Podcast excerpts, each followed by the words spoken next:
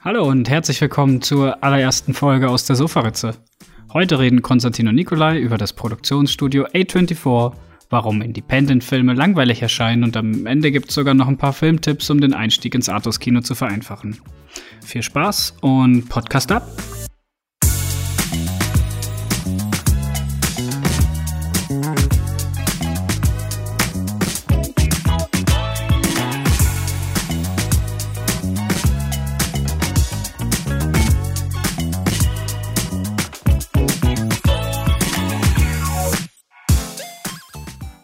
Wir sprechen heute über das Indie-Kino und insbesondere über ein ganz spezielles Filmstudio namens A24.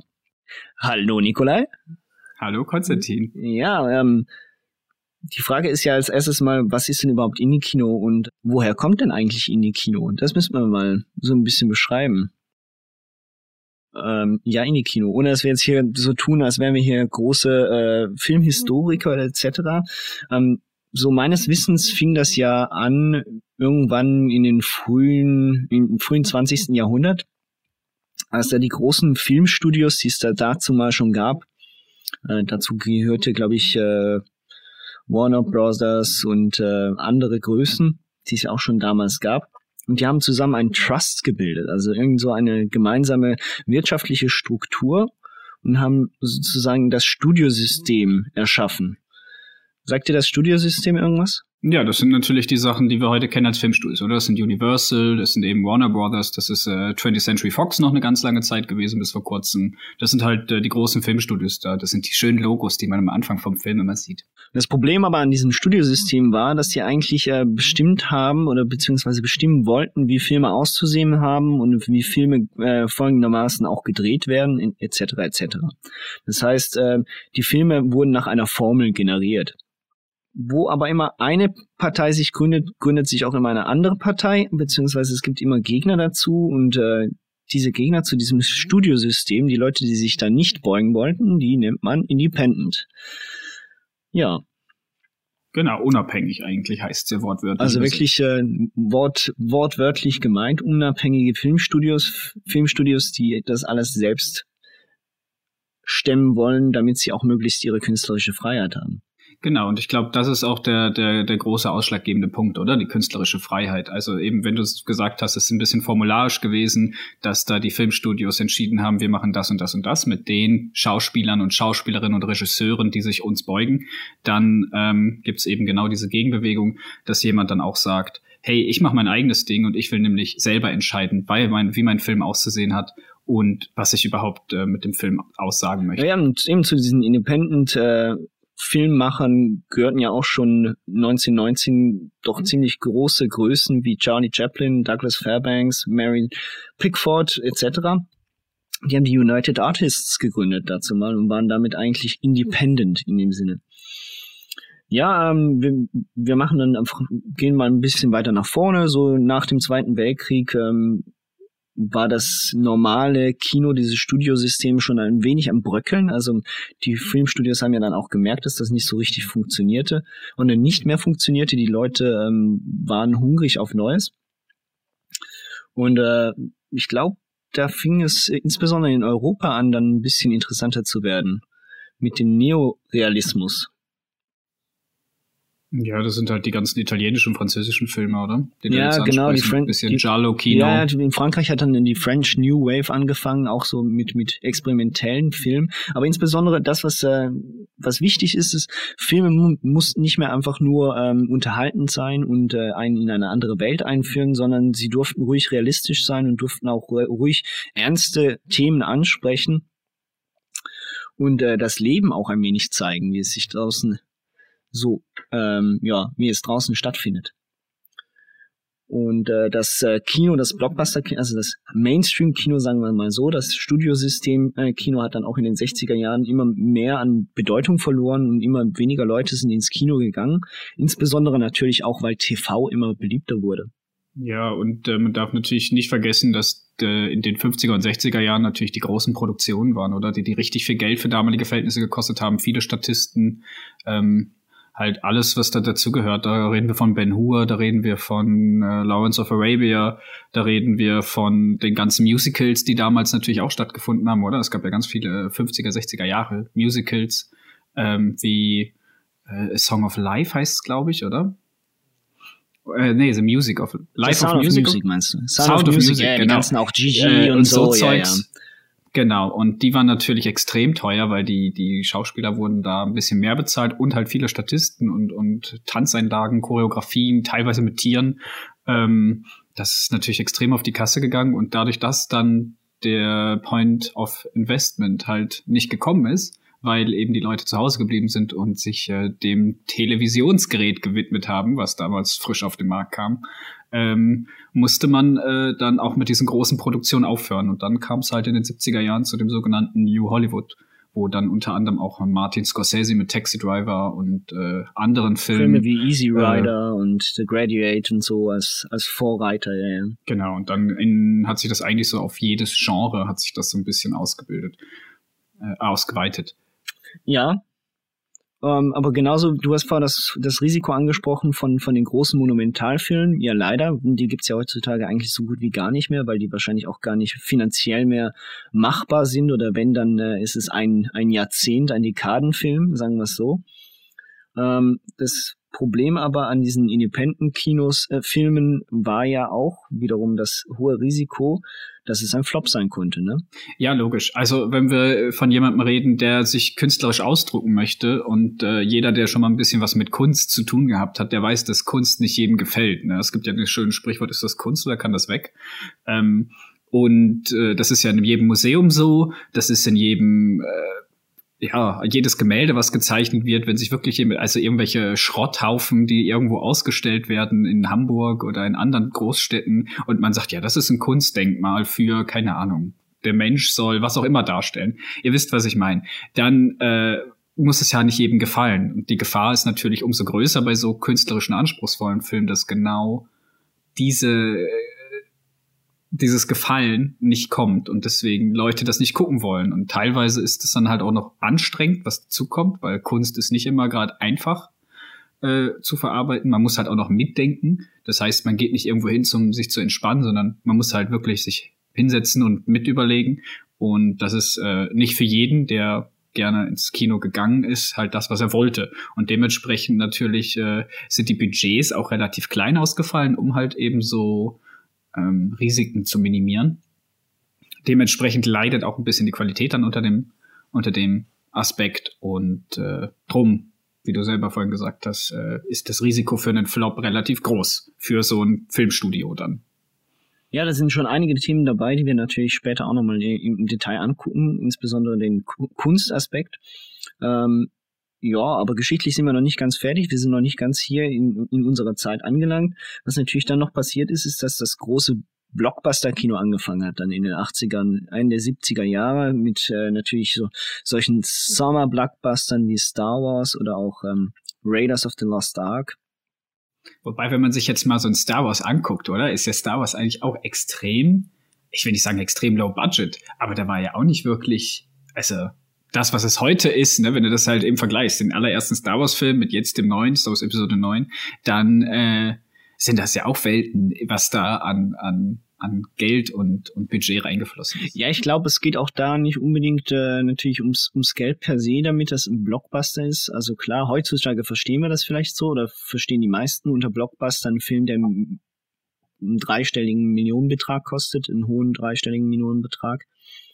Ähm, aber ich glaube, dazu mal was vor allem Blockbuster damit verbunden, dass es wirklich Unterhaltung pur ist und auch vor allem Eskapismus. Also in dem Sinne, man, man darf in eine andere Welt eindringen und äh, die einen dann auch wirklich abholt und irgendwo anders hinschleift, als einfach nur in unsere Welt, sagen wir es so. Aber gut, darüber lässt sich natürlich sicher streiten. Und ähm, ja, wie sich das immer wieder wiederholt, die Leute wurden auch äh, dem Blockbuster-Kino wieder ein bisschen äh, abgeneigter, beziehungsweise es gab viele Leute, die nicht nur Blockbuster gucken wollten. Und dann sind wir eigentlich bei unserem heutigen Independent-Kino, so wie wir es heute kennen, das hat sich nämlich so mehr oder weniger in den 90er Jahren gegründet. Ne? So äh, große Namen, die eigentlich schon fast nicht mehr independent sind heutzutage, wie äh, Steven Soderbergh oder Paul Thomas Anderson und natürlich an voran Quentin Tarantino. Ja, natürlich. Also ich meine, wenn du die Geschichte anguckst zu ähm, Reservoir Dogs, da hat er ja, glaube ich, zwei bis drei Kredite aufgenommen, hat alles verpfändet, was er hatte, um diesen Film produzieren und, und drehen zu können und hat eigentlich nur relativ viel Glück gehabt, dass der so eingeschlagen ist und dass er halt, sonst, sonst wäre das jetzt irgendwie wahrscheinlich jemand, den keiner kennen würde. Äh, ich meine, sein allererster Film, den er gemacht hat, da ist ja auch relativ viel verbrannt. Ähm, mir fällt gerade auch der Name nicht ein weil ich habe keine Wiki-Seite offen oder so. Aber der allererste Film von ihm, den hat er geschrieben und der ist aber leider verbrannt. Äh, den hat er auch gedreht gehabt zu teilen. Ähm, und dann hat er halt Reservoir Dogs gemacht. Und ähm, ja, der macht natürlich heute, äh, ich will nicht sagen, das ist jetzt schwierig, oder? Inwiefern ist Quentin Tarantino, das habe ich mir auch schon häufiger überlegt, äh, wirklich noch independent? Oder ist er eigentlich ist er schon, also Mainstream ist er irgendwie schon. Er hat eine pop popkulturelle Bedeutung, das auf jeden Fall. Aber ich meine jetzt einen Film wie Kill Bill 1 und 2 oder auch ähm, The Hateful Eight ist jetzt auch kein Film, der unbedingt Mainstream ist, oder? Der ist auch langsam, der orientiert sich auch an 70er Jahre Western. Und der hat halt auch das, was eben, es ist zwar nicht independent, es wird zwar schon von sehr, sehr vielen Fans geguckt, von Millionen von Leuten, also kann man eigentlich sagen, das ist schon ein Mainstream, aber irgendwo in dieser Mainstreamigkeit ist Quentin Tarantino dann auch wieder eine Nische. Ja, also doch, das kann man ihm nicht absch abschneiden, das ist so. Äh, er gehört trotz, trotz seiner Größe mittlerweile ähm, doch auch definitiv zu denen, die nicht jedem Geschmack gerecht werden. Äh, du meintest My Best Friend's Birthday, glaube ich. Ja, wahrscheinlich, ja. Ja, von ihm, ne? 1987 war das. Ja, genau. Also heute sind, jetzt sind wir eigentlich bei dem Kino angelangt, was wir behandeln wollen, das heutige Indie-Kino. Ein bisschen. Und zwar anhand eines Studios, das heißt A24, wie vorher schon genannt. Äh, was ist denn A24 für ein Studio? A24 ist ein Studio, das 2012 äh, gegründet worden ist, und zwar in New York. Und das finde ich jetzt ein bisschen ähm, spannend, weil New York ja genau an der anderen Seite liegt zu Hollywood, also Los Angeles, und man irgendwie auch anhand der Filme den Unterschied eigentlich auch so ein bisschen sieht, oder? Das, was in Hollywood produziert wird, also die Filme von A24 werden teilweise natürlich auch in Hollywood und Los Angeles produziert. Aber dass der Filmverleih und das Filmproduktionsstudio, dass sich das halt genau in New York befindet und was komplett anderes macht oder sich andere Filme aussucht, die halt nicht so Mainstream sind, ähm, das finde ich halt eigentlich relativ interessant, diese geografische, diese geografische Auseinandersetzung schon. Das ist natürlich ähm, das, was mir so, ich finde das halt spannend. Es ist ja, ähm, wie heißt der Film? Äh, Birdman. Ähm, genau, da geht's ja eigentlich auch so ein bisschen darum, das spielt auch in New York, da geht's auch um Theater und das ist auch so ein bisschen eine Anprangerung an das Kino oder diese, dieser Kampf, weißt du, zwischen Theater, äh, also was ist, warum ist Theater Theater? Und äh, das ist auch so, also die Ostküste scheint scheinbar doch ein, äh, was gefunden zu haben, was sich abgrenzt von dem, was sich an einem halben Kontinent entfernt abspielt. Ja, das ist sehr interessant, ne? Weil ich meine, wie du es ange angesprochen hast mit Birdman, ne, da wird ja eben sehr gut thematisiert, äh, dass New York eigentlich äh, ein versnobtes Kunstreservat äh, ist, beziehungsweise dort äh, gehst du hin, wenn du künstlerisch tätig sein möchtest und wenn du Geld verdienen möchtest, dann gehst du nach LA. Ähm, und Leute, die in LA Erfolg hatten, die sind in New York verpönt und umgekehrt naja, ist es vielleicht nicht ganz so, aber ähm, auch da als Snob in LA hast du weniger Chancen als jemand, der einfach nur Geld machen möchte, sagen wir es so, bös gesagt. Hm, genau, ja. Und jetzt, um nochmal auf die Frage zurückzukommen, was A24 denn eigentlich ist. A24 oder A24 ist ein, zum Großteil ein Filmverleihstudio. Das heißt, die äh, suchen sich Filme, äh, kaufen sich die Rechte und helfen diesen Produktionen, die halt wahrscheinlich meistens alle independent sind oder mit irgendwelchen Filmfördergeldern äh, produziert wurden oder dann jetzt bei den neueren A24-Filmen halt auch mit Geldern von A24, äh, die ins Kino zu bringen. Vor allen Dingen hauptsächlich organisieren die die Distribution in den USA. Viele Filme von denen werden oder einige Filme von denen werden auch in, von Netflix dann international äh, ausgesendet. Ähm, und das ganz Besondere an A24 ist eigentlich, dass es die erst seit 2012 gibt und die schon 25 Oscar-Nominierungen eingeheimst haben in diesen acht Jahren. Das muss man sich mal vorstellen. Da haben sich also irgendjemand in diesem Studio hat so einen guten Riecher für, für Filme oder für Oscar-Bait-Filme, ich nenne sie einfach mal so, ähm, ja, dass, dass die da reihenweise Nominierungen abkassieren, teilweise ja sogar den besten Film gewonnen haben für Moonlight. Ja.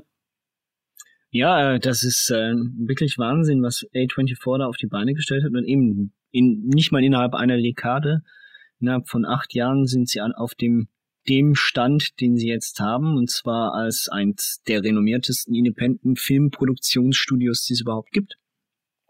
Ähm, wichtig ist allerdings wirklich, wie, ähm, was du gerade gesagt hast, ist, und was mich ja auch interessiert, ähm, was ich auch noch nicht ganz verstehe, es ist eine Pro ein Produktionsverleihstudio. Äh, und die meisten Filme, und äh, mit den meisten Filme meinen wir ungefähr 90 Prozent bis 95 Prozent der Filme kaufen sie sich ja eigentlich ein. Also sie unterstützen sie, sie finanziell und vertreiben sie nachher, aber an der Produktion selbst sind sie so gut wie nicht beteiligt. Ja, und ich glaube, das macht das Ganze natürlich auch aus. Und ich glaube, das ist auch so ein bisschen der Zauber oder diese, wo die Erfolgswelle zumindest äh, Kritik, kritikermäßig herkommt, weil finanziell sind ja nicht alle Filme von denen äh, wirklich top, ähm, dass sie halt sagen, hey, hier habt ihr Kohle, macht was ihr wollt. Weißt du, so, das ist dein Projekt, aber wir wissen ja, wie es ist, wenn man sein Projekt nicht verkaufen kann. Ähm, mach was, hier gibt's noch was dazu.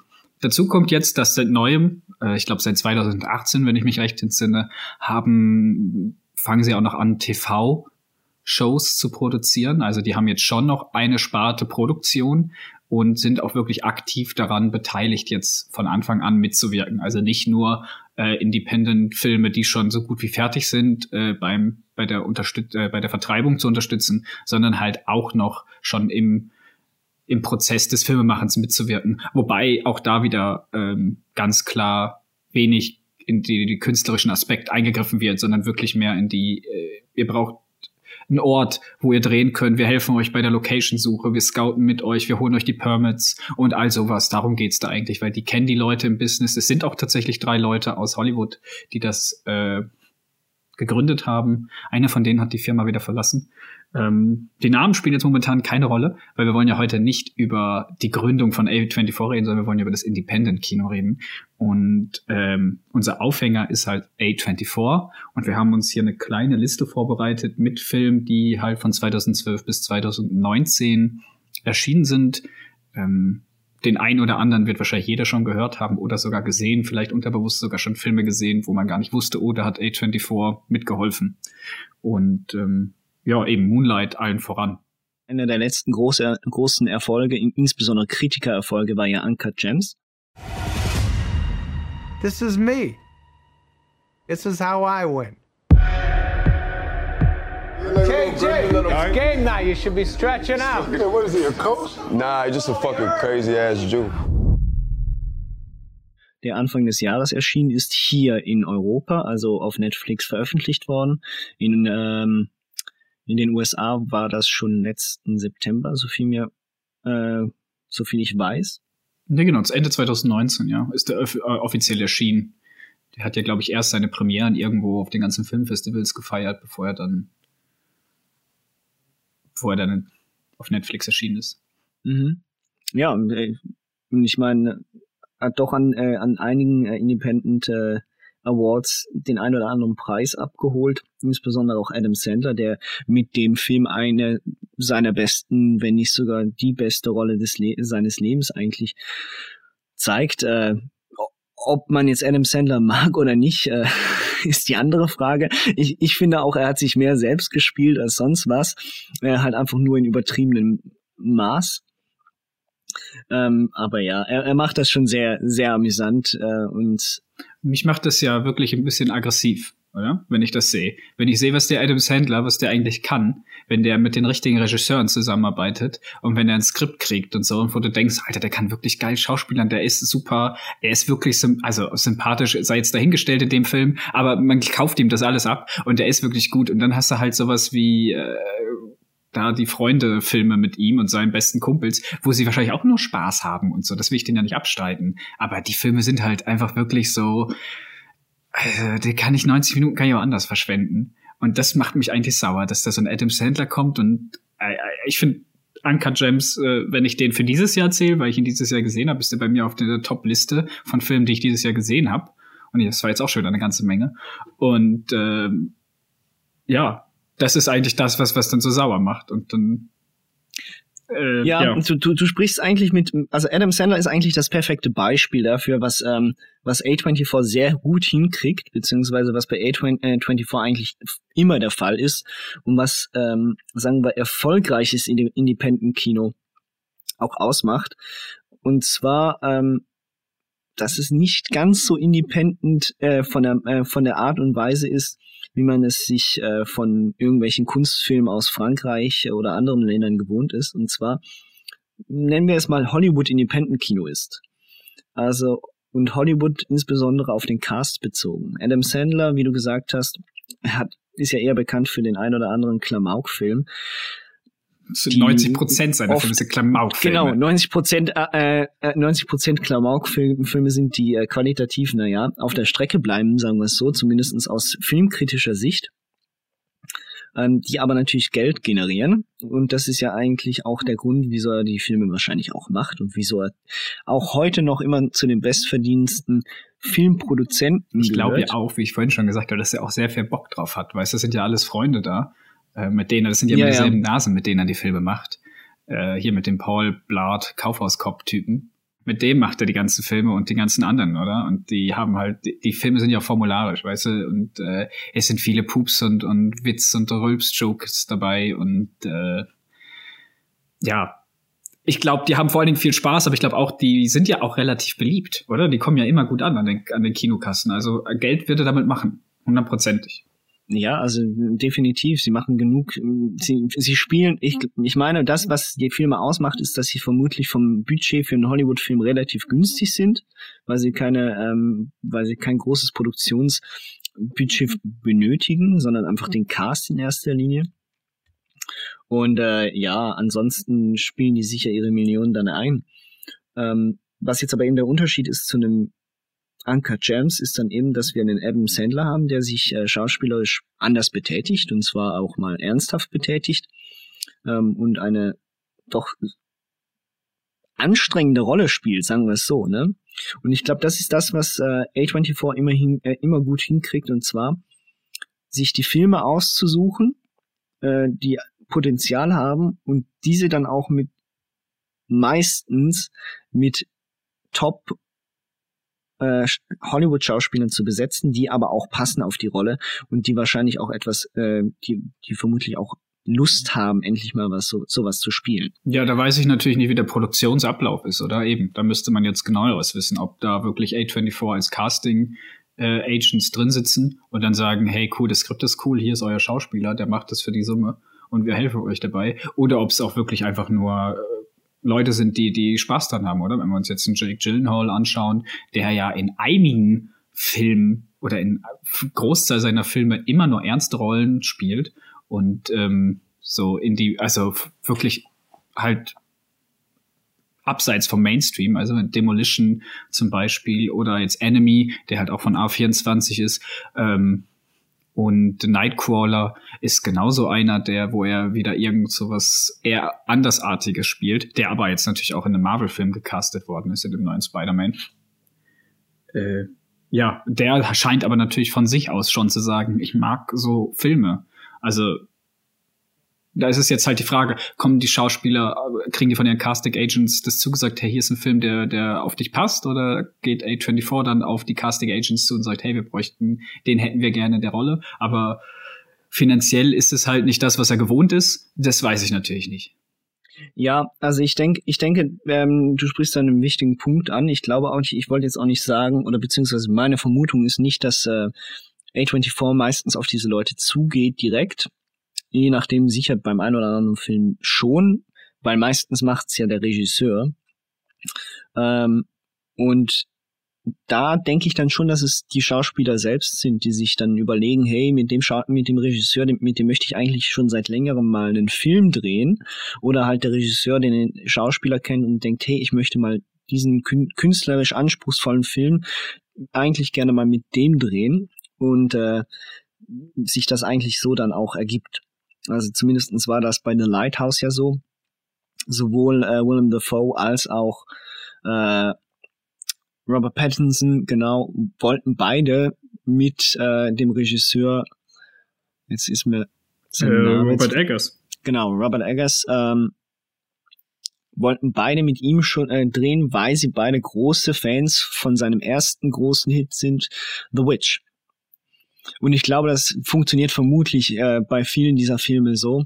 Aber eben, wenn wir uns diese Filmliste mal angucken, dann sehen wir dann schon die Reichweite äh, des die Hollywood-Schauspieler hier ähm, darbieten. Also wir haben mit den ersten Anfängen Schauspieler wie Jack Gyllenhaal, wir haben Scarlett Johansson, Tom Hardy, ähm, Oscar Isaac, Jessica Chastain, James Franco, James Franco, Michael Fassbender, Selena Gomez und genau. Vanessa Hutchins. also ich meine, du hast kaum einen Film von A24, bei dem nicht wenigstens ein namenhafter Hollywood-Schauspieler in der Hau Hauptrolle steckt.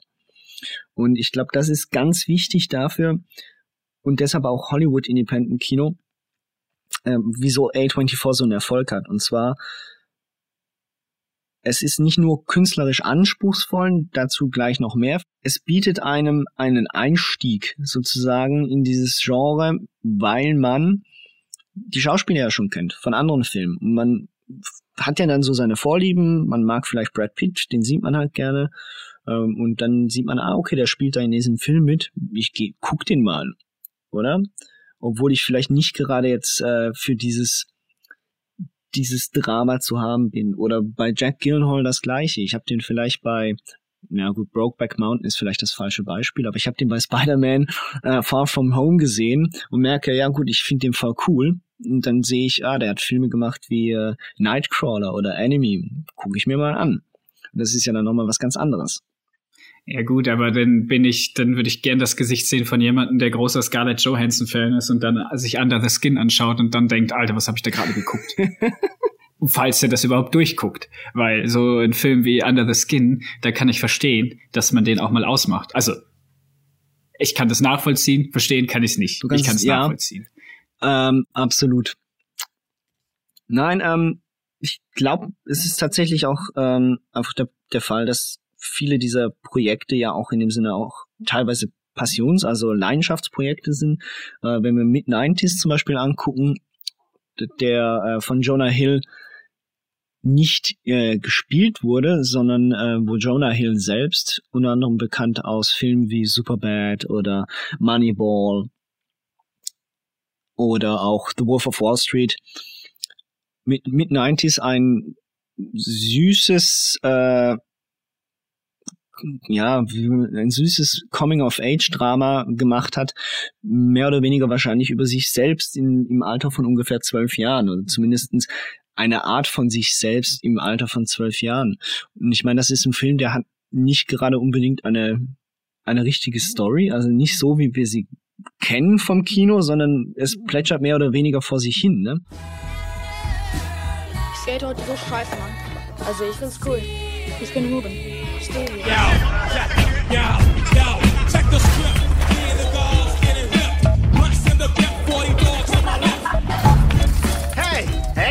Dürft da nicht drin sein. Los, raus da. Hey, kleiner Nigger mit dem Toys R Us Ich glaube, du hast kein Recht, Nigger zu sagen, du scheiß hässlicher Sheryl Crow-Verschnitt. Das ist der Hammer. Ich bin noch nie bei jemandem mitgefahren, außer meinen Eltern. Du bist so süß. Du bist noch in dem Alter, bevor Jungs zu Arschlöchern werden. Ja, ich habe ich hab das ähm, letztens äh, mal verglichen mit ähm, Everybody Wants Some. Das ist ja quasi so ein kleines Liebesgedicht an die 80er. Ähm, und da hast du ja zwar auch eine Geschichte, es geht da um diesen einen Sommer, wo die Leute in der Offseason sich auf die Baseball-Season vorbereiten. Aber eine wirkliche Geschichte, einen, Antagonisten oder einen Protagonisten, irgendeinen Heldenkampf, irgendjemand, der Probleme überkommen muss, die gibt's ja nicht. Da geht's einfach darum, dass sich Leute finden und die Freunde werden und was mit denen halt passiert. Und genauso ist es in Mid-90s halt auch. Das sind halt Jungs oder es geht vor allen Dingen um einen Jungen, der nicht viele Freunde hat und äh, in so den coolsten Skaterladen der Stadt sich äh, einfindet und dann halt Jungs trifft, die ihn akzeptieren, so wie er ist. Und was man dann halt nicht alles macht, um äh, zu dieser Gruppe dazuzugehören. Aber es gibt keine wirkliche, weißt, es gibt nicht irgendwie wie so in den 80er Jahre Film, oh nein, unser Tierheim wird geschlossen. Wenn wir jetzt nicht 25.000 Dollar irgendwie zusammenkriegen, dann ist es weg. Und dann gibt's diese eine, das eine Event, wo man 25.000 Dollar und einen Dollar gewinnen kann, so quasi. Und dann geht man da sogar noch mit Gewinn raus. Ja, und dann gibt's auch den Bösewichten, der das alles irgendwie aufhalten will. Nee, das gibt's in dem Film nicht.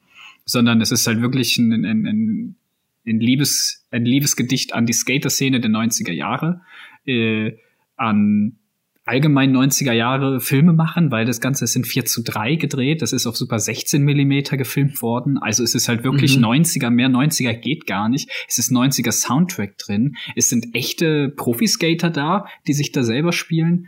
Ähm, der Film eben ist total wie auch die Skater-Bewegung äh, damals gegen jede Regel. Also hat auch dieser Film keine Geschichte, weil das ist ja standardmäßig, dass man als Film eine Geschichte hat, oder? Und das schafft halt eigentlich mit 90s das nicht zu haben. Wir brauchen keine Geschichte, wir erzählen einfach das so und so, weil wir, das ist ja das, was das Skaterleben ist, oder ein Tag auf den nächsten. Und so hast du das Gefühl in dem Film halt auch, dass, und dass es halt 4 zu 3 ist. Also, wer guckt heute noch 4 zu 3 Filme?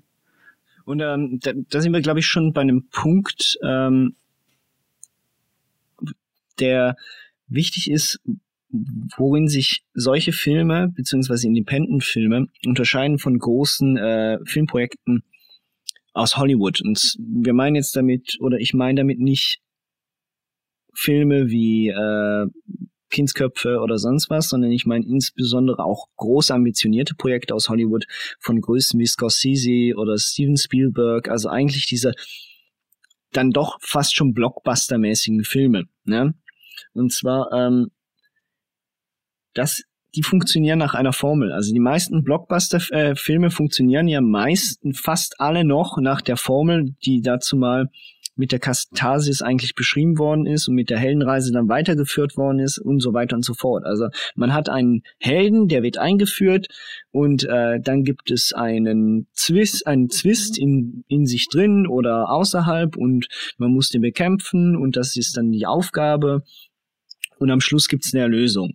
Ganz früher war das ja, dass der, der Held stirbt, mehr oder weniger, und für seine, äh, für seinen inneren Zwist sterben muss und dadurch Erlösung erkriegt und später dann im Hollywood-Kino war es ja dann mehr oder weniger, äh, das Böse wird besiegt, das Gute gewinnt, äh, Happy End etc. Und das ist ja auch heutzutage noch meistens der Fall.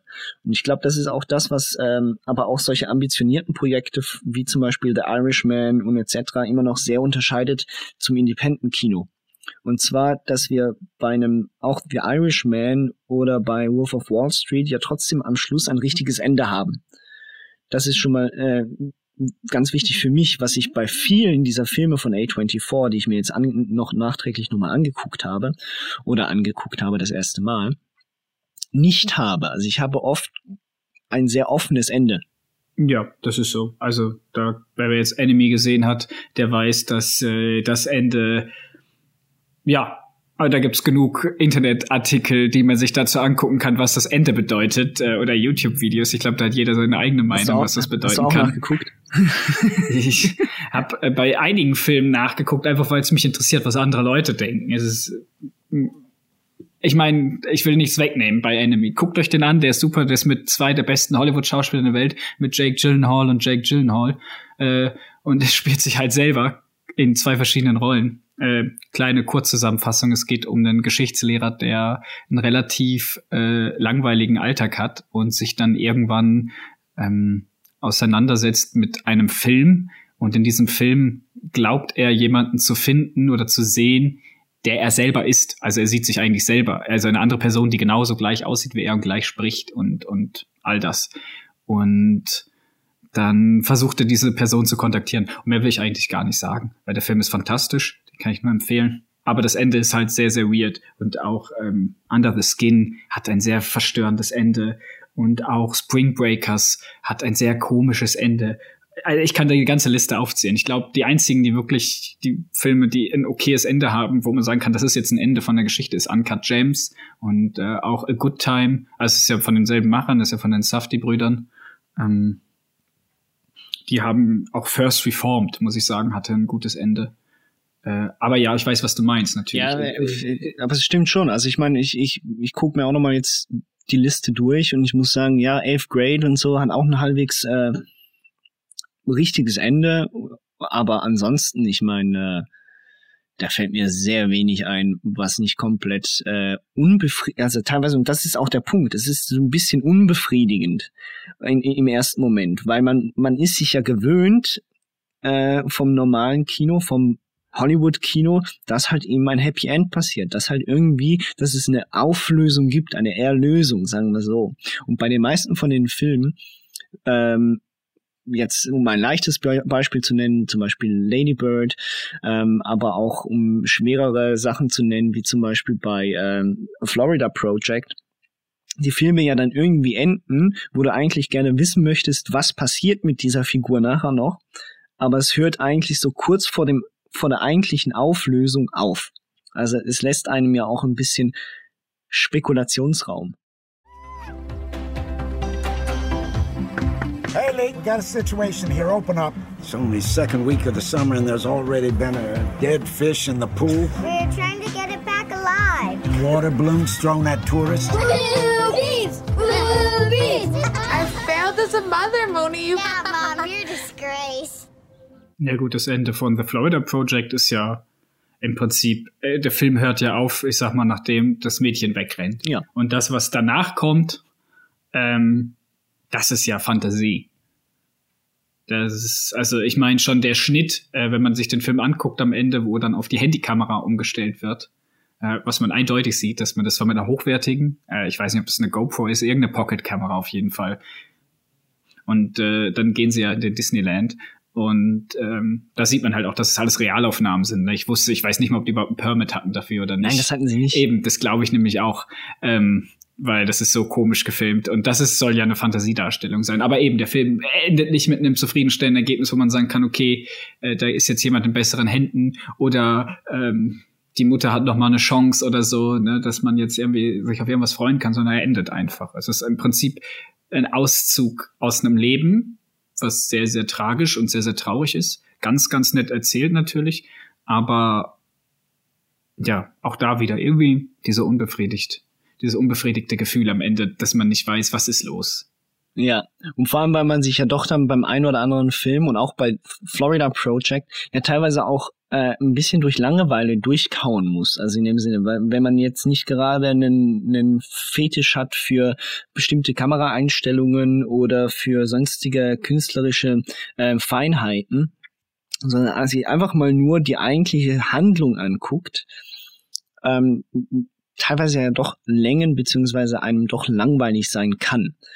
Und ähm, das ist auch vielleicht der größte Kritikpunkt, den Leute haben, wenn man mit ihnen redet über Indie-Kino, die aber normalerweise halt nur Fast and the Furious etc. gucken, ne? Dass die Leute sagen, die Filme sind doch langweilig. Ja, ich glaube, das ist dem Mainstream-Kino geschuldet, oder? Ich glaube, Leute, die ins Kino gehen oder der Großteil der Menschen, die ins Kino gehen, die gehen ja auch nicht so wie wir beide jetzt irgendwie jede Woche mal ins Kino, wenn es die Situation erlaubt oder gucken zu Hause irgendwie unter der Woche mal vier, fünf Filme, sondern ähm, die gehen mal am Wochenende mit der kommt der neue Fast and Furious. Ich habe einen, einen, Mitarbeiter, der der hat gesagt, als der neue Fast and Furious rauskam, da gehe ich mit allen Kollegen. Darauf, da sind wir zehn, elf Leute, das haben wir reserviert. Da gibt's ein Bierchen vorher, da gibt's ein Bierchen beim Film, da gibt's ein Bierchen danach. Das finden wir richtig cool, weißt du. Die haben auch alle, die fahren auch alle selber ein bisschen dickere Karren. Das ist halt deren so deren Lebenstraum, weißt du, so hübsche Frauen, coole Action, coole Sprüche und äh, einfach das Gehirn ausstellen. Und äh, brauchst du nicht einen Shot vom Malibu Beach, der jetzt 15 Minuten lang geht, wo du den Wellengang beobachtest und dann brauchst du einen Shot von Malibu Beach, wo halt irgendeine hübsche Darstellerin im Bikini aus dem Wasser geht für zwölf Sekunden und dann wird wieder geschnitten zu einer Grimasse von The Rock oder sowas. Das ist halt das, was die Leute, was, was sie auch an der Stange hält, oder? Da muss was passieren. Da wird schnell geredet, da gibt's coole Sprüche, dann geht die nächste Action-Szene los, dann verprügeln die sich, dann fahren die mit den Autos irgendwo hin, schalten die in den 40. Gang und dann geht's ab. So, das ist ja das, was für, für mich zum Beispiel die ganzen Marvel-Filme sind. Das ist ja auch, ich objektiv gesehen, klar sind die Marvel-Filme gut produziert, aber ist das gutes Kino? Weiß ich nicht. Wahrscheinlich nicht. Aber mir gefällt's. Ja. Das sind Leute, die haben Superkräfte, die hauen sich auch nur aufs Maul. Das ist eigentlich nichts anderes als Fast and the Furious, nur einfach ohne die Karren und ohne die super hotten Girls, sondern das ist halt Superhelden und äh, die sich aufs Maul hauen und die Weltall rumfliegen oder was auch immer. Aber ja, das ist halt so ein Mainstream-Kino. Da ist schnell geschnitten. Du hast auch eine, eine da geht's um Charaktere, die miteinander quatschen. Und da passiert was. Da bist du nicht auf dem Eis. Da hast du nicht das Gefühl, oh, jetzt kommt das noch. Ist das so bei so einem James Bond, oh nein, noch eine Verfolgungsjagd. Das denkt doch keiner. Du guckst dir James Bond an, weil es Verfolgungsjagden gibt. Und wenn du jetzt natürlich abseits vom Mainstream-Kino bist, wenn du dir jetzt halt eben so einen A24-Film anschaust ähm, und ich glaube, da gehen wir dann halt langsam auf diesen künstlerischen Aspekt über. Da möchten halt Regisseure, dass man sich auf die ganze Situation und auf die Atmosphäre mal einlässt, dass du mitkriegst, hey, wo spielt der Film denn gerade? Und dass ein Film nicht nur aus Dialogen besteht und nicht nur aus Charakteren, die einen guten Witz machen oder die jetzt viel an Handlung erleben, sondern dass auch viele Sachen und ähm, da kann man Parallelen zu Büchern ziehen, weil Bücher haben ja sehr, sehr viel so äh, Gedankengänge von Charakteren und Gefühle, die beschrieben werden. Das kannst du ja in einem Film relativ schlecht machen, außer du hast einen Off-Text.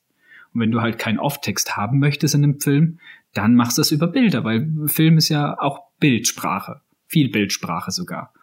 Und das machst du dann halt, indem du Malibu Beach zeigst, 15 Minuten lang, wie der Wellengang hin und her geht, um zu zeigen, dass, keine Ahnung, der Schau, der Hauptcharakter gerade nicht weiß, wo er steht, er steht am Rand und er hat so viele Möglichkeiten und was auch immer, das kann man ja dann interpretieren. Das ist ja das Spannende eigentlich an solchen Filmen. Und jetzt, wenn ich auf Under the Skin wieder zurückkomme, eben nämlich ein Film, wo man 20 Sätze von Scarlett Johansson hat und der Film geht über zwei Stunden und die anderen Sätze, die nicht von Scarlett Johansson sind, sind in tiefstem schottischen Akzent, den kein Schwein ohne Subtitles versteht.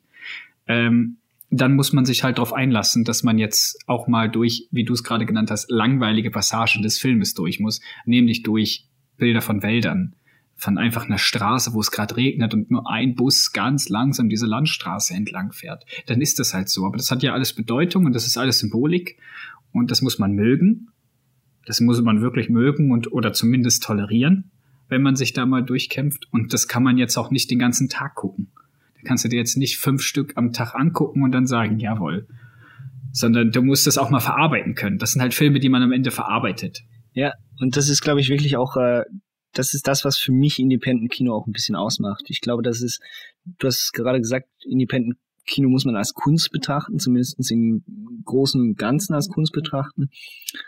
Und äh, das ist keine Sache, die man einfach nur konsumiert. Das heißt, das ist wirklich nicht möglich. Ich meine, ich gehe auch nicht in, ich gehe auch nicht in eine Kunstausstellung äh, von äh, Rembrandt oder noch schlimmer von Picasso oder sonst was. Also nicht um, um das als negativ zu bezeichnen, sondern einfach äh, ja, weil es halt abstrakt ist, ja. Weil es sehr abstrakt ist, so in dem Sinne.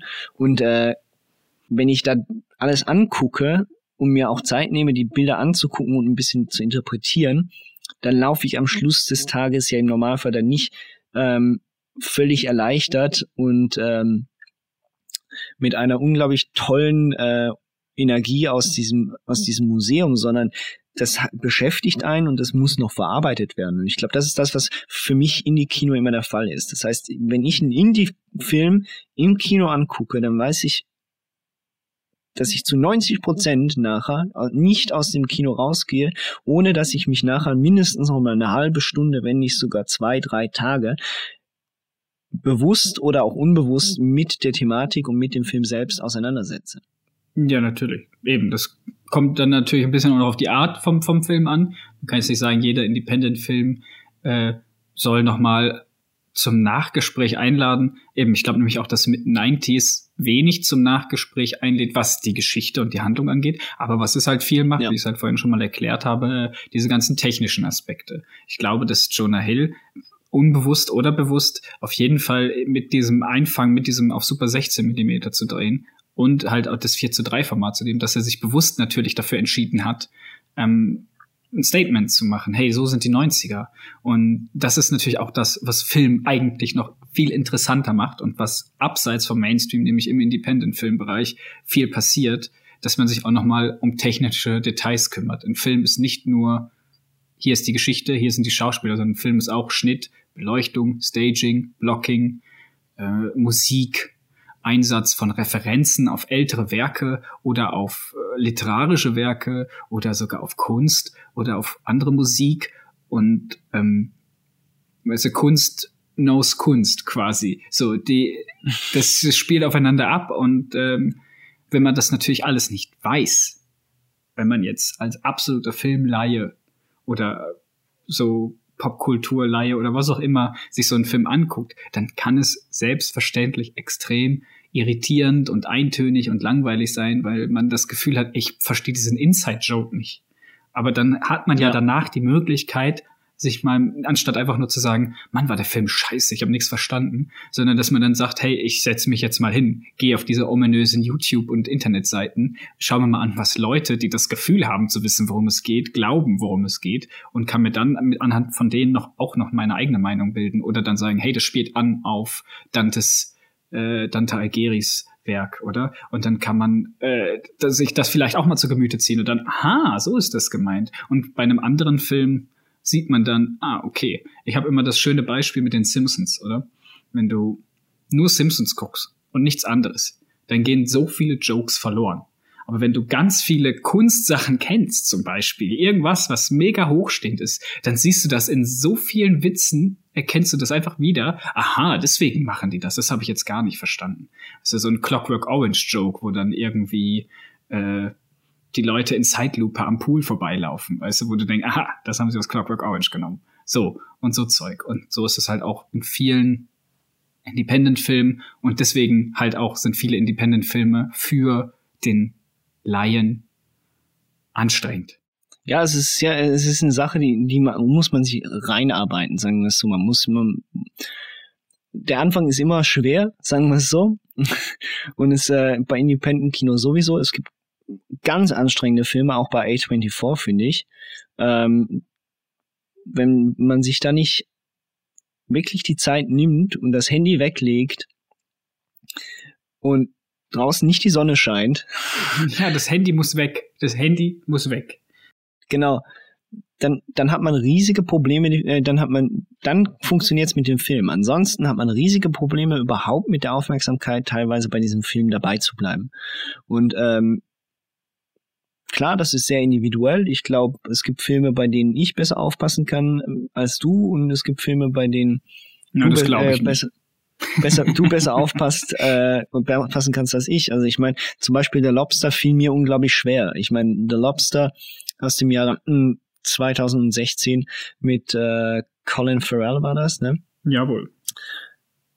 Ich meine, der war so abstrus äh, teilweise und so unglaublich äh, seltsam in, in seiner Art und Weise und wie er die Geschichte auch teilweise erzählt, dass ich ta tatsächlich dann irgendwann am Abend, als ich mir den Film zu Hause angeguckt habe, irgendwann sagen musste, das ist jetzt die falsche Zeit für mich. Das funktioniert so nicht. Den kann ich mir vielleicht irgendwann schon noch mal geben. Habe ich musst du dir leider, geben. Der Lobster ist hab ich, super Habe ich leider bis jetzt nicht. Ja, ich weiß, das ist my bad, aber eben, man muss in der Stimmung sein. Und wenn man nicht in der Stimmung ist, solche Filme zu gucken, dann kann das böse enden, sagen wir es so. Und zwar böse enden insbesondere für den Film. Es gibt sicher einige Filme, die ich, mit, die ich als schlecht bezeichne oder als nicht so gut bezeichne, wie sie kritisiert werden von den meisten oder bewertet werden von den meisten. Und es gibt andere Filme, die ich wahrscheinlich mega gut finde und andere Leute nicht so gut finden. Ja, das ist ja Filmgeschmack immer allgemein, oder? Genau, richtig. Aber man muss ja auch einen Film mal zu Ende gucken, um, glaube ich, abschließend sagen zu können, ob man den Film gemocht hat oder nicht. Ich sag, ich sag immer, wenn du, in, also das Schlimmste, was ja in einem Film passieren kann, ist, dass man ihn einfach ausstellt. Dass man irgendwann sagt, okay, das ist, ja, da kann man sich jetzt drüber streiten. Aber für mich wäre das das Schlimmste, wenn ich einen Film machen würde und irgendeiner stellt ihn aus und sagt, nee, fand ich scheiße, obwohl ich den gar nicht zu Ende geguckt habe. Vielleicht die zweite Hälfte alles erklärt, was in der ersten Hälfte so mega langweilig war. Oder vielleicht auch einfach der ganze Film weiterhin so bleibt. Das war einfach nicht sein Geschmack. Äh, und das Zweitschlimmste, was einem Film passieren kann, ist dem zu sagen, wenn du eine Bewertungsskala nimmst von eins bis zehn und sagst, der war fünf. Der hat mich weder gestört, noch fand ich den wirklich gut. Der war einfach nur da. So, ich glaube, das ist das Zweitschlimmste, was einem Film passieren kann. Ähm, einfach als kleiner Exkurs. Defin definitiv, ja. Also äh, es ist, äh, aber auf der anderen Seite, ich meine, es gibt Kunst oder es gibt auch Bücher. Das gleiche da der Fall. Es gibt Bücher, die fängt man an und hört wieder auf. Und dann fängt man sie zwei Jahre später wieder an und man kommt schon 100 Seiten weiter. Und dann hört man aber wieder auf. Und dann gibt, äh, und dann fängt man nach zwei Jahren das Buch nochmal an und plötzlich fließt es und man liest es gerne und äh, die 500, 600 Seiten sind ohne Probleme durch. Und ich glaube, das ist auch so eine Sache, man ist nicht für jeden Film gleich zu haben und das ändert sich natürlich mit der Zeit, mit der Rezeption. Ja, also äh, ich glaube, was jeder von uns auch kennt, ist, dass man, wenn man mal Filme als Kinder gesehen hat und die sich Filme sich dann mal wieder anschaut, wenn man ein bisschen reifer und erwachsener geworden ist, dass man einen komplett anderen Blickwinkel auf die Filme natürlich hat. Das ist so. Und das ist bei Büchern natürlich auch der Fall. Also es gibt sicher Bücher, die äh, liest man und versteht man vielleicht nicht ganz so als Kind und dann liest man die nochmal später und denkt, wie ist mir das über meinen Kopf geflogen damals?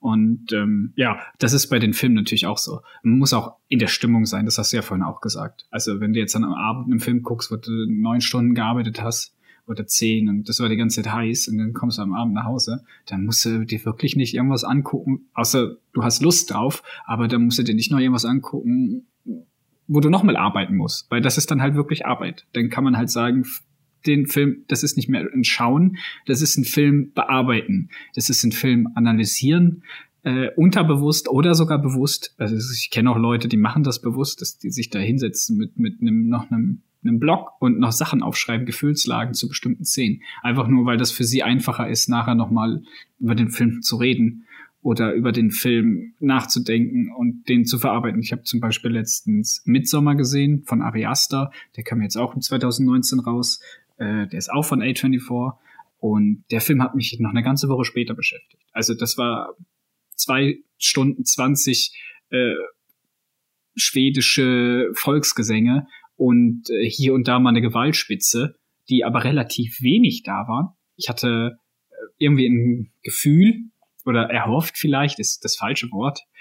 Aber ich hatte mich doch auf ein bisschen mehr Gewaltspitzen gefreut, weil der Film ansonsten doch relativ ruhig daherplitschert, so im, im Bild, in der Bildsprache. Es ist halt auch, es ist zwar ein Horrorfilm, der die ganze Zeit am, der auch noch die ganze Zeit am Tag spielt. Das heißt, eigentlich wirklich gruselig ist dieser Horrorfilm nicht.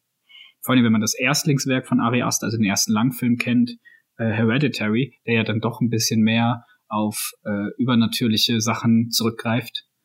Ähm, ja, auf jeden Fall, da hast du eine Erwartungshaltung, da gehst du hin und dann musst du den angucken, bearbeitest den innerlich und dann hast du halt noch diese fünf Tage danach, wo du dir drüber nachdenkst, was haben die damit gemeint, was ist das und dann hast du irgendwie Bock, den nochmal zu gucken. Also ich habe zumindest dann nochmal Bock, den nochmal zu gucken.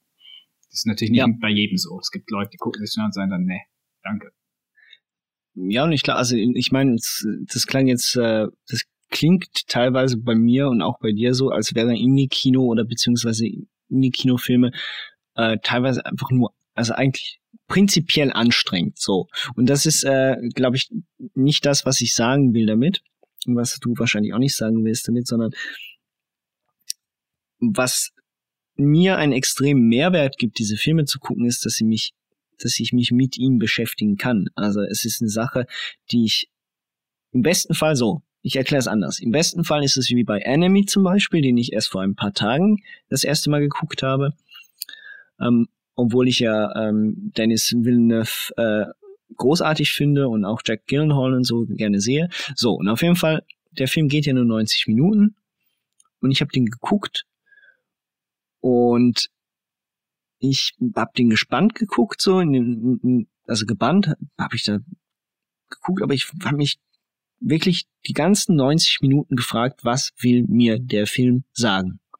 Und das ist genau das, der Punkt. Das ist für mich der Punkt Nummer eins, warum Indie-Filme, warum solche künstlerischen Filme für mich einen extremen Reiz haben und ich solche Filme eigentlich mittlerweile lieber gucke als den nächsten Blockbuster, weil sie bei mir den Rätselfuchs an, äh, ansprechen. Das heißt, ich merke, irgendetwas will mir hier erzählt werden, aber ich verstehe nicht ganz was und deshalb beschäftige ich mich damit. Und deshalb lese ich nachher auch in Reddit noch ein paar Sachen. Deshalb gucke ich nach Artikeln, die das, äh, die das Ende ähm, mir probieren irgendwie näher zu bringen, um mir eben geschichtliche Hintergründe zu geben und so weiter und so fort. Und ich glaube, das, was man dann nach dem Film teilweise hat, ist viel wichtiger als das, was man am Schluss vom Film hat. Also das heißt, ich, es gibt viele, viele von diesen Filmen, finde ich erst, nachdem ich mich mit ihnen beschäftigt habe, richtig gut. Oh ja, ja, ja, natürlich. Also das ist äh, oft der Fall. Ich habe auch schon einen Film gesehen. Äh, mein liebstes Beispiel ist da nicht von A24, aber Only God Forgives.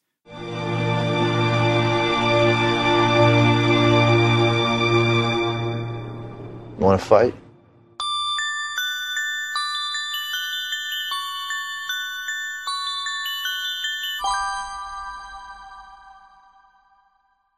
Von, äh, Gott, wie heißt der Herr jetzt nochmal? Uh, Winding Refn. Genau, Nicolas Winding Refn. So, und der ist bei vielen Leuten nicht so gut wie andere Filme von ihm, was ich nachvollziehen kann. Aber den Film habe ich jetzt sechs, sieben Mal geschaut. Und mit jeder Sichtung von dem Film, den schaue ich vielleicht einmal alle zwei Jahre oder am Anfang habe ich ein bisschen öfter geguckt.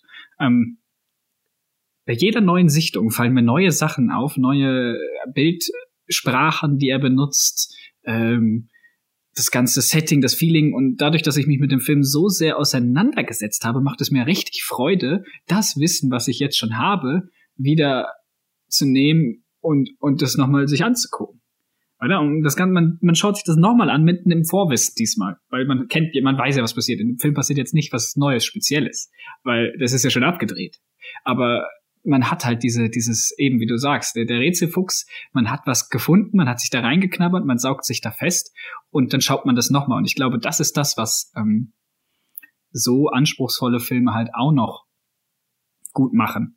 Die regen an, den Film nochmal zu schauen und noch mehr zu entdecken, noch mehr kleine, nennen wir es Easter Eggs ähm, oder kleine Schmankerl, um einfach de, den Film nochmal ein bisschen ein bisschen wertiger zu machen für sich selber.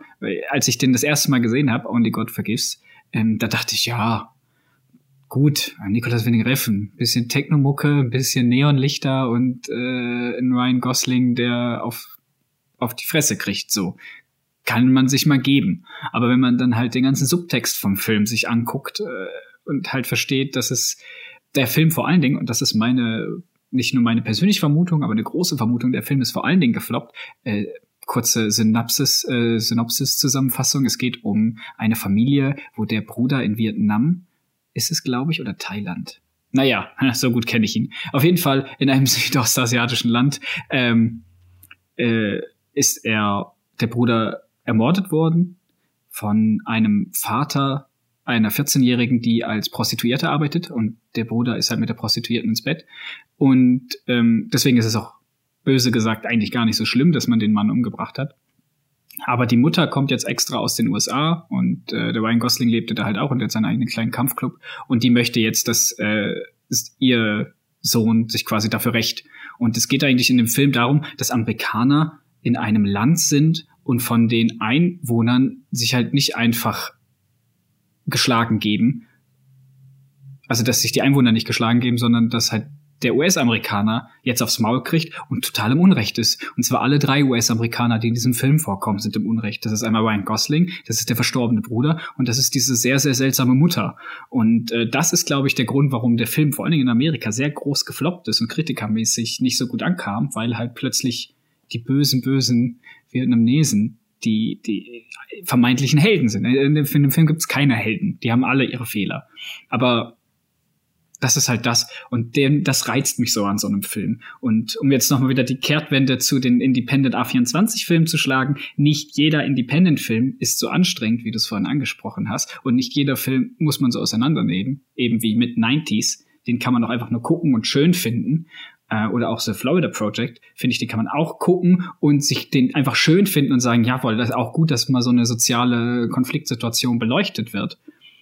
Aber das sind jetzt natürlich nicht, das ist nicht immer Arbeit das, was anstrengend sein könnte an diesem Film, ist halt, dass ähm, wirklich einige Kameraeinstellungen Kinder sind, die von links nach rechts laufen. Ja, also es ist ähm, definitiv. Also ich meine, einem auch Eighth, Eighth Grade, ähm, Anker Jams, das sind alles Filme, ähm, die sind nicht, die muss man nicht auseinandernehmen. Also beziehungsweise man muss gar keinen dieser Filme auseinandernehmen, aber die ge geben einem jetzt nicht gerade den Hinweis, hey, beschäftige mich mit mir, sondern die sagen, ist gut, wenn du es nicht machst in dem Sinne. Aber da wäre, wär, das ist wieder der Punkt eben, wie endet ein Film und hat der Film eine korrekte, eine direkte Handlung oder nicht oder nur halb und bricht nachher dann irgendwann mittendrin ab etc. und so weiter und so fort. Ne? Also eine korrekte Handlung im Sinne von Filmtheorie korrekt. Genau, filmtheoretisch, also in dem Sinne uralt, äh, hellenreißenmäßig und so weiter und so fort. Das ist gar keine Frage. Ja, äh, ein Film, den wir natürlich, äh, den wir jetzt vielleicht noch kurz ansprechen können, weil wir zwei äh, einigermaßen unterschiedliche Meinungen dazu haben, ist Swiss Army Man. Okay, buddy.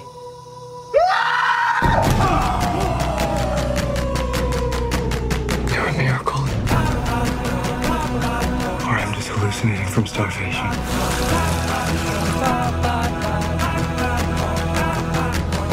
You're special. I'm special.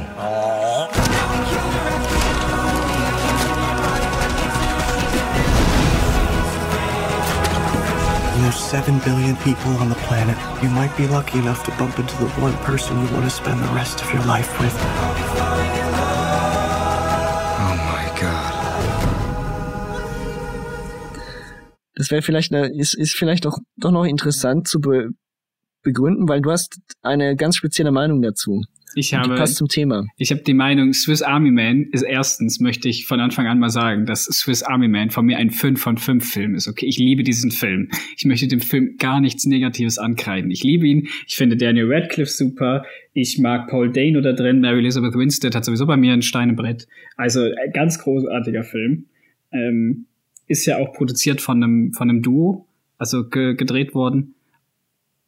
Aber um auf meine Theorie zu kommen, und zwar, wir haben jetzt die ganze Zeit über Independent-Kino geredet. Und wenn ihr mal wissen wollt, wie Independent-Kino sich selber nicht ernst nehmen kann und eine, eine Persiflage auf sich selber macht, dann schaut euch Swiss Army Man an. In dem Film werden alle technischen Aspekte von Independent-Filmen oder vermeintlichen Independent-Filmen wie zum Beispiel Little Miss Sunshine und irgendwelche Roadtrip- und Coming-of-Age-Geschichten und, und Coming-out-of-the-Closet-Geschichten und sonst was werden in diesem Film zusammengetragen und schön und immer noch, immer noch respektvoll einfach äh, auf die Schippe genommen. Und äh, dazu kommt dieser total bekloppte Humor in dem Film, dass äh, halt ähm, Danny Radcliffe, der äh, am Anfang vom Film als Leiche irgendwo strandet, ähm, von, äh, wie heißt der Schauspieler, Paul Dano, äh, gefunden wird und ähm, halt als quasi menschliches Schweizer Taschenmesser missbraucht wird, damit er von dieser einsamen Insel, auf der sie gestrandet sind, wieder runterkommt oder vermeintlich einsamen Insel. Man muss sich den Film mal genau anschauen. Ähm, ja, und da passiert alles. Also, aber meine meine Theorie ist halt, dass dieser Film nicht nur eine Komödie ist, über die man lachen darf, weil äh, sie sehr sehr sehr rabenschwarz ist, sondern halt auch, weil das ein eine Persiflage auf das komplette Indie-Kino ist. Das fängt damit an, dass die Musik der beiden, also die Musik vom Film, ist von Paul Dano und Danny Radcliffe im Studio zusammengesungen worden, mit ihren eigenen Stimmen aufgenommen. Es kommen kaum Instrumente drin vor. Alles ist irgendwie mit Mundgeräuschen gemacht. Und dazu diese Happy-Go-Lucky-Musik, die die ganze Zeit da im Hintergrund spielt. Und äh, dann hast du diesen, dann bauen die sich irgendwann aus einem alten VW-Bus, der in der, in der Landschaft liegt, bauen die sich quasi ein, in, in ihrer Fantasie einen Bus und sind auf Reise und erleben Abenteuer, wie halt bei Little Miss Sunshine in dem Zusammenschnitt, wo sie über diese Straße fahren, wo sie durch die Wüste fahren, wo jemand den Arm aus dem Fenster nimmt und die Wellenbewegung macht. Und äh, also, meine Vermutung, also wer das nicht sieht, dass das eindeutig abzielt auf eben all diese Independent-Filme, der hat den Film nicht verstanden. So, Hot Take. Ja, ähm, das ist ähm, eine schöne, schöne Erklärung aus deiner Sicht. Ähm, Swiss Army Man hat bei mir jetzt nicht fünf von fünf, definitiv nicht. Er schafft es vielleicht so auf die drei von fünf. Ich verstehe, wenn man natürlich das Ganze so interpretiert wie du und das auch so schön ausschmückt, äh, dann sehe ich schon das, dann sehe ich schon das eine oder andere. Ich muss aber sagen, es äh, wir sind nicht gefeilt oder beziehungsweise das, was uns Hobby-Filmkritikern oft und schnell mal passiert ist, ist, dass man zu viel interpretiert, dass man zu schnell das Gefühl hat, die eigene Meinung und das, was man da drin sieht in einem Kunstwerk, ist schlussendlich auch die richtige. Und ich glaube, äh, bei Swiss Army Man hat sich der Typ einfach äh, den Spaß erlaubt. Ne? Ich meine, äh, der der fand das einfach lustig, klar, vielleicht auch mit ein, zwei Anleihen an, ans Indie-Kino. Ich dachte, ich denke mir aber auch, nicht jedes Kunstwerk äh, hat einen Sinn. Vielleicht hat er genau auch das zeigen wollen und ich glaube, das ist auch vielleicht das, was ich was mir Swiss Army Man zeigt. Und zwar nicht jeder Film, nicht jedes Kunstwerk, nicht jeder Indie-Film muss schlussendlich auch wirklich einen Sinn haben in dem Sinne, was er aussagen möchte, sondern vielleicht macht man auch ab und zu einfach mal nur kulturell halbwegs wertvollen Schwachsinn. Also du sagst also quasi die I Am the Walrus The Beatles Geschichte, oder? Ja. Genau, wo richtig. alle Leute, wo alle Leute in jedem Beatles Song reininterpretiert haben, was das bedeutet und die Beatles waren so angenervt davon, dass sie irgendwann I Am the Walrus gemacht haben, I Am the Eggman. Und die Leute sich gewundert haben, was meinen die damit? Und dann in einem Interview gesagt haben, ja, wir haben eigentlich Bullshit, wir haben gar nichts gemeint. Aber ich glaube, dass bei dem Film halt leider nicht. Dafür sind die Beweise zu offensichtlich, dass das Ganze dass das Ganze sich selber und die ganze, das ganze Genre dieses Films, es muss ja nicht unbedingt Indie-Genre sein, aber dieses ganze Genre dieser äh, Coming-of-Age-Geschichten. Ja. Gut, ja, ja, eben, aber so komplett widersprechen tue ich hier nicht. Sondern ähm, ich sage dann eigentlich mehr oder weniger, dass es hier dann mehr vielleicht auf die die Interpretation, beziehungsweise dass man hier die Interpretation vom Indie-Kino hochnimmt. Ja, vielleicht auch das. Aber auch dann hat der Film immer noch eine 5 von 5, wenn er es geschafft hat, mich, nachdem ich schon drüber nachgedacht habe und denke, dass der Film doch alles aufs Korn nimmt, das aufs Korn zu nehmen, was ich gerade gedacht habe. Von daher 5 von 5, Leute. Guckt euch den Film an. Er ist wirklich gut. Ich kann ihn nur empfehlen. Und er ist auch nicht so anstrengend, finde ich. Er ist auch nicht so anstrengend wie all die anderen Filme, die wir auf der Liste haben. Den kann man sich auch wirklich als Komödie durchglotzen. Den kann man, den kann man sich an, antun und zwar auch mal an dem Abend, bei dem es jetzt nicht so äh, bei dem man relativ müde ist. Man muss allerdings sich äh, darauf gefasst machen. Ich meine, ich, ich weiß noch, ich habe den mit meiner Freundin, glaube ich, geguckt.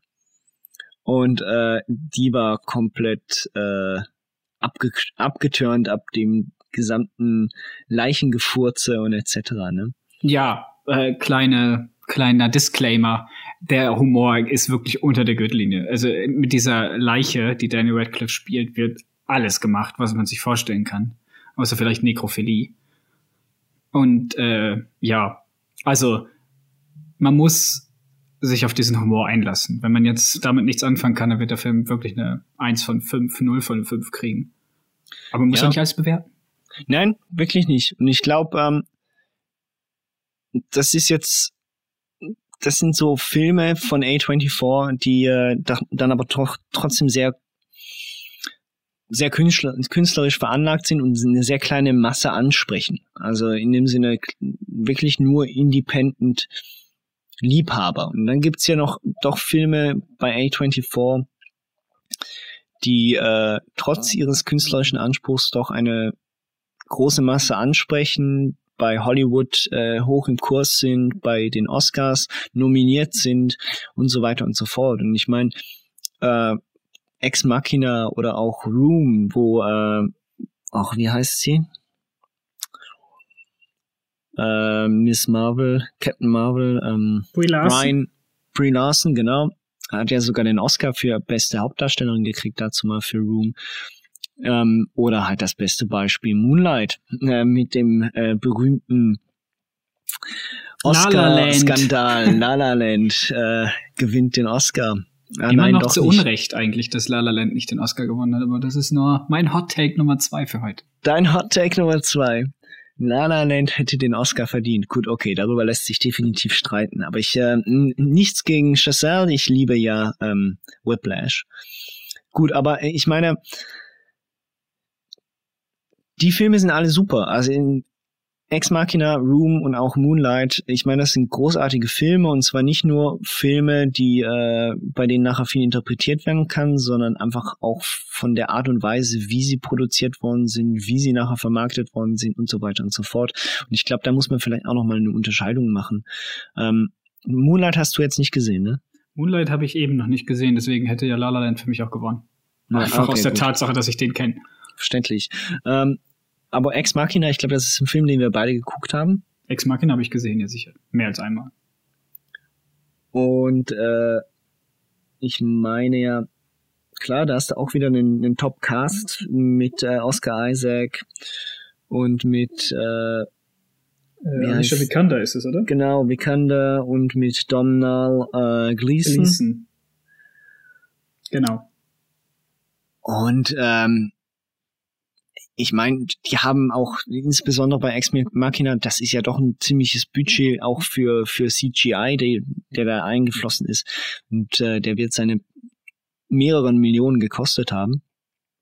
Äh, ja, abseits. das schon, aber das ist natürlich ja gut, da kann man jetzt natürlich ist das eine Million? Ist, ist sieht das CGI wirklich so gut aus? Ich meine, der nee, Nee. Ja, und, aber was ich, was ich damit sagen wollte, ich meine, ich finde das, ich glaube, die Filme, die tatsächlich dann auch äh, Oscar nominiert sind äh, oder vielleicht sogar renommiert sind, ich glaube, das sind gute Einstiegsfilme für, äh, für die Art, Art und Weise von Independent-Filme, insbesondere ähm, wenn man bei A24 reinguckt. Ich meine, A24 ist für Independent Kino eh schon sehr einsteigerfreundlich, sagen wir es so. Aber ich meine, für alle, die sich äh, dem Thema komplett sträuben und sie und nicht wollen äh, und nicht recht wollen, sich mit solchen Filmen intensiver zu beschäftigen, die sollten vielleicht doch dann einfach mal einen Ex Machina oder einen Room oder einen Moonlight gucken. Ähm, ja, oder auch ein First Reformed. Oder, genau, oder ein First Reformed. Ja. Most Violent Year, finde ich auch, ist ein super Einstiegsfilm. Auch wenn äh, Most Violent Year jetzt nicht alle Nerven bei mir getroffen hat, aber für einen Einsteigerfilm, wenn man mal wirklich in, in, in abseits vom Mainstream was gucken möchte, dann kann man sich ja Most Violent die auf jeden Fall angucken. Ist auch wieder Oscar Isaac, ist Jessica Chastain, ist äh, von J.C. Chandler, der jetzt auch den Triple Frontier Film gemacht hat, der ausgekommen ist. Ähm, und das ist halt so ein Gangsterfilm, wie man ihn eigentlich von Martin Scorsese kennt.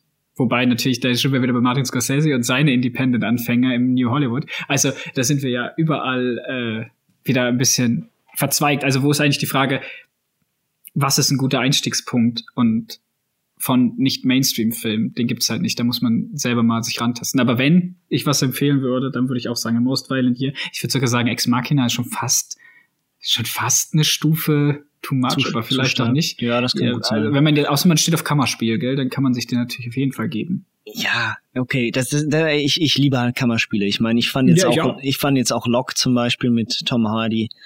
Ähm, ja gut, den fand großartig. ich jetzt nur mäßig, muss ich sagen. Ich weiß. Ähm, aber gut, eben, das ist halt, das ist auch eine Vorliebe von mir. Ich meine, äh, alles, was ich alles, was theatermäßig in einem Raum spielen kann und äh, über 90 Minuten, 80 Minuten mich so unterhalten kann, perfekt. Ich meine, ähm, vor allem, weil dann auch viel, Dia weil dann der Dialog bestimmt, oder? Aber das ist meine Vorliebe. Ja, es muss ja nicht unbedingt immer nur der ja. Dialog sein. Also auch bei einem Kammerspiel. Nein. Also beim Kammerspiel, klar, geht es um Dialog, aber es geht natürlich auch um die Entwicklungen, die aus diesen Dialogen entstehen, oder? Und beim Log haben wir natürlich eine äh, am Anfang sehr, sehr mysteriöse Umstandsgeschichte, die sich dann nach und nach auflöst.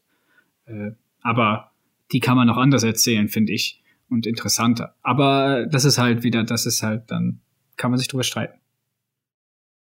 Also im Allgemeinen kann man jetzt natürlich sagen, dass äh, A24 zwar Independent Kino ist, aber auch sehr große Hollywood-Einflüsse hat durch eben diese großen Schauspieler, die darin stecken, dass ähm, Indie-Kino im Allgemeinen nicht immer Kunstkino sein muss. Und insbesondere A24 ist nicht immer Kunstkino, aber es schafft einen einsteigerfreundlichen Einstieg in diese Independent- und Kunstszene. Und vor allen Dingen, was A24 schafft, ist, das, äh, worüber wir, was wir jetzt als Independent definiert haben, ähm, Mainstream-tauglich zu machen. Und das ist eigentlich das, was ganz cool ist. Und darum wollen wir jetzt zum Schluss nochmal ähm, eine Top 3 von unseren Lieblings-A24-Filmen machen. Und damit ihr auch eine kleine Guckempfehlung habt, äh, vielleicht ist das einsteigerfreundlich, vielleicht auch nicht, müsst ihr euch halt ein bisschen überraschen lassen. Konstantin, was werden deiner, sollen wir von unten hoch oder von oben runter? Wie Ja, fangen wir noch bei Nummer drei an. Boah, Nummer drei. Von all denen. Da würde ich sagen, Nummer drei von all denen ist bei mir Ex Machina. Ex Machina ist bei mir Nummer drei, weil ich mag halt Science Fiction. Da muss ich einfach auch mal gestehen. Ich bin ein ganz großer Oscar Isaac-Fan. Der spielt super sensationell. Ich mag künstliche Intelligenz als Thema. Äh, Der Film sieht super schön aus. Der hat einfach diese, ist, ist einfach so ästhetisch, alles schön sauber in dem Film. Ähm, ja, und Alicia Vikander als äh, Roboter ist einfach auch genial. Ja, ich meine auch, wie sich Geschichte da entwickelt und etc. Einfach auch der Twist selbst. Das ist äh, schon äh, sehr geil gemacht, definitiv. Also ich er, er zählt sicher zu meinen Top 5. Ähm, ich könnte ihn jetzt eigentlich auch auf Nummer 3 nehmen, aber ich glaube, äh, das wäre jetzt ein bisschen langweilig. Ähm, weil ich fange bei Nummer 3 am besten mit Uncut Gems an. Ich meine, äh, Uncut Gems, ähm, wie am Anfang angeteased, ich glaube, wer Adam Sandler kennt, äh, hat ein anderes Bild von ihm nach dem Film, definitiv. Ähm, es ist die Weiterführung von Good Times, also die zwei Brüder, ähm, die ach, Safety Brothers. die Safety Brothers, genau, die auch Good Times gemacht haben mit Robert Pattinson, haben mit Uncut Gems ein äh, doch kleines Meisterwerk erschaffen, ähm, was sich anfühlt wie ein LSD-Trip. Also wirklich, du bist über diese ganzen äh, 100, knapp 110 Minuten eigentlich durchgehend auf, auf LSD und auf Speed. Also das Tempo, was sie da ansetzen am Anfang, wird eigentlich durchgehend durchgeführt. Und äh, ja, lässt einen schwer mal kurz ja ein- und ausatmen. Ja, ja, das schaffen ja die Safety Brothers, haben sie ja bei beiden Filmen geschafft, dieses chaotische und was ich halt auch interessant finde, mal in einem Film, dass Leute auch mal übereinander drüber reden.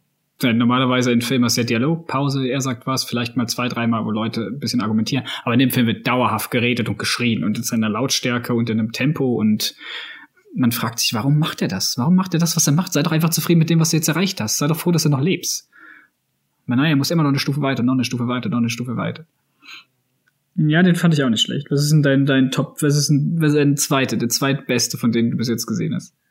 Oh Mann, ähm, ich habe jetzt äh, doch ein bisschen überlegt und äh, ich muss doch sagen, dass es Room ist. Ähm, das war ja 2015 ist er erschienen, 2016 war er nominiert, auch für bester Film und Brie Larson hat dann auch die den Oscar gewonnen und äh, es findet da auch wieder die erste Hälfte, die erste Hälfte des Films ist ja eigentlich mehr oder weniger ein Kammerspiel. Und man kann nur erahnen, was alles passiert und wie es passiert und etc. Und äh, das ist einfach beklemmend. Und vor allem, und das finde ich das Schöne, es ist dann eben nicht nur die Geschichte, wie sie flüchtet, und das ist das, was der Film für mich ausmacht, sondern das Ganze danach. Das heißt. Also äh, wenn ihr den Film jetzt noch gucken wollt, dann würdet ihr kurz weghören am besten. Nein, nein, ich erkläre, ich erkläre nicht, was genau passiert, aber es ist klar, es ist ja eine wahre Geschichte. Das heißt, äh, man weiß, man weiß, dass sie freigekommen ist, etc. und so weiter. Ich habe das nicht fort. gewusst, ich kannte die Geschichte nicht. Ähm, ja gut, okay. Äh, in dem Falle hat der Film dann in der Hälfte den Twist, dass man zeigt, wie es nach so etwas weitergeht und beziehungsweise, dass das nicht ganz so einfach ist und wie sich das Ganze gestaltet. Und ich finde, ähm, wie der Film aufgebaut ist und vor allem wie er dann auch gespielt ist von den zwei Hauptcharakteren, äh, von dem kleinen, von dem kleinen Sohn und ihr, äh, ist genial gemacht und äh, deshalb zählt er auch, wenn er jetzt vielleicht nicht sehr künstlerisch ist, äh, zu meinen Top 3. Also mein Top 2 wäre ja Swiss Army Man. Vielleicht habe ich da vorhin schon mal was zu gesagt. Kann ich nur empfehlen. äh, guckt euch den an. Guckt euch den an. Ich sag's, guckt euch den an. Jetzt Pause drücken, angucken. Genau das machen. Besser, mehr kann ich dazu. Ich habe vorhin schon was dazu gesagt. Swiss Army Man ist Top 2. Und bei mir Top 1 wäre tatsächlich Hereditary. Und Hereditary gefällt nicht jedem, weiß ich. Ist auch ein Horrorfilm, was sowieso schon mal ein Genre ist, was nicht vielen Leuten äh, Freude bereitet. Ne? Ist jetzt kein gute Laune-Film, den gucke ich mir am Abend an, um Spaß zu haben. Aber Hereditary schafft es, meiner Meinung nach, dadurch, dass es der Horror dieser Familie, das, was sie durchleben, sehr, sehr real ist. Nämlich die Ereignisse, die in dem Film relativ zu Anfang passieren, einfach echt sind. Das passiert im echten Leben. Und wie kommen die Familienmitglieder damit klar und untereinander? Das ist für mich der Horror, den der Film eigentlich ausmacht, wo dir die Luft wegbleibt, wo du denkst, nein, das ist jetzt nicht wirklich passiert und das auch noch. Und dass der Film dann auch noch übernatürliche Elemente hat, die klar auch gruselig sein können, für mich aber weniger Gruselfaktor hatten, weil ja, übernatürliche Geisterfilme muss man jetzt mögen oder nicht, aber dieser ganze reale Horror, dieser echte Horror in den Film selber, dieses echte tragische Event, was passiert, das ist wirklich Horror und das finde ich hat auch die Bezeichnung Horror verdient und ich glaube auch, dass jeder Mensch, der ein bisschen Empathie hat, wer sich den anguckt, denken würde, boah, hoffentlich passiert mir das nie. Und deswegen finde ich, ist das einer, deswegen ist auch Ari Aster jetzt so gut, wie er ist, äh, weil er mit diesem Film für mich, glaube ich, einen der besten Horrorfilme der letzten 50 Jahre geschaffen hat. Hot Take Nummer drei für heute. So. Ja, äh, meine Nummer eins, ähm, und zwar, weil sie einfach jetzt relativ frisch ist und weil ich mich doch intensiver damit wieder beschäftigt habe. Das kann sich natürlich jetzt wieder ändern. Aber ähm, ich glaube, meine Nummer eins äh, ist momentan Enemy. Äh, ich weiß nicht, was der Film in mir verursacht hat. Ähm, am Anfang war es äh, Irritation, dann war es Verwunderung, dann war es Neugier und dann war es einfach nur Faszination. Ähm, ich glaube, man muss den Film selbst gesehen haben. Er ist nicht ganz unanstrengend. Ähm, du hast schon gesagt, Jack Gyllenhaal spielt sich zweimal und er spielt, spielt in beiden Hauptrollen. Und ähm, ja, ich kann nur empfehlen, einfach mal angucken. Äh, dann äh, völlig verwirrt im Sessel sitzen bleiben und dann einfach vielleicht mal ein bisschen überlegen und schlussendlich dann vielleicht auch mal nachgoogeln. Äh, kann ich nur jedem empfehlen. So, mit den Filmempfehlungen hören wir auch eigentlich auf für heute. Hä?